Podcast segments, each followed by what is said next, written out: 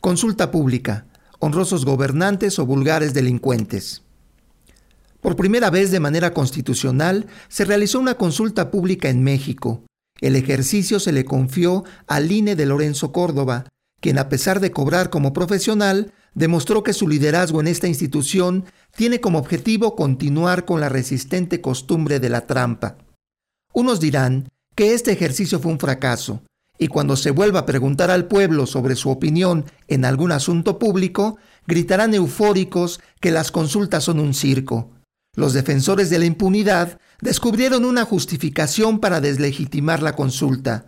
Promovieron la inutilidad y el desaliento con el argumento de que la ley no se debe consultar, sino que debe aplicarse, sin mencionar, por supuesto, que el sistema de justicia en nuestro país está podrido hasta los huesos y como resultado de esta constante realidad, una denuncia en contra de los expresidentes se nulificaría de acuerdo a la prescripción de delitos o a cualquier otra argucia inspirada en palabrería cargada de significados ocultos. Como muestra basta el botón tamaulipeco del gobernador Cabeza de Vaca. Ante el obstáculo legal, más no justo, que impide dar a los políticos corruptos un escarmiento digno de sus fechorías, debemos dar su justo valor a la ejecución de un ejercicio plenamente democrático, que simboliza ante todo la participación de la ciudadanía sin intermediarios.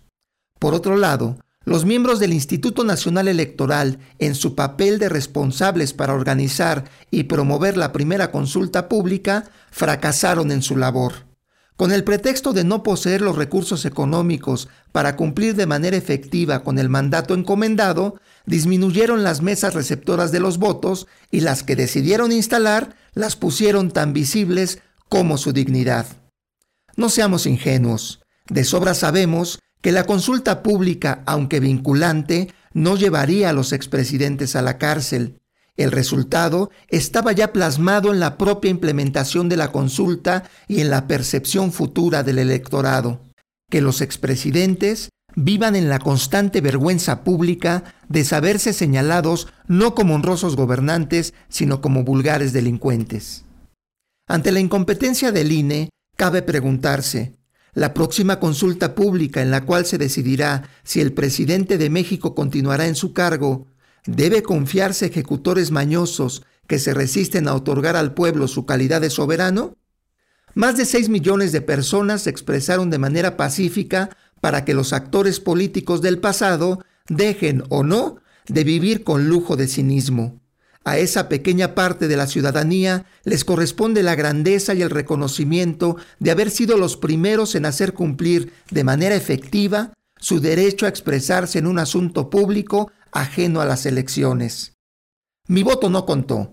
No encontré la forma de hacer valer mi opinión debido a que el INE no colocó mesas especiales para viajantes. Sin embargo, me siento identificado con el 100% de las personas que sí lograron votar. Y aunque en las urnas no se mostró mi aversión contra los detestables corruptos, dejo estas palabras para validar mi derecho a expresarme de manera libre, legal y profundamente democrática.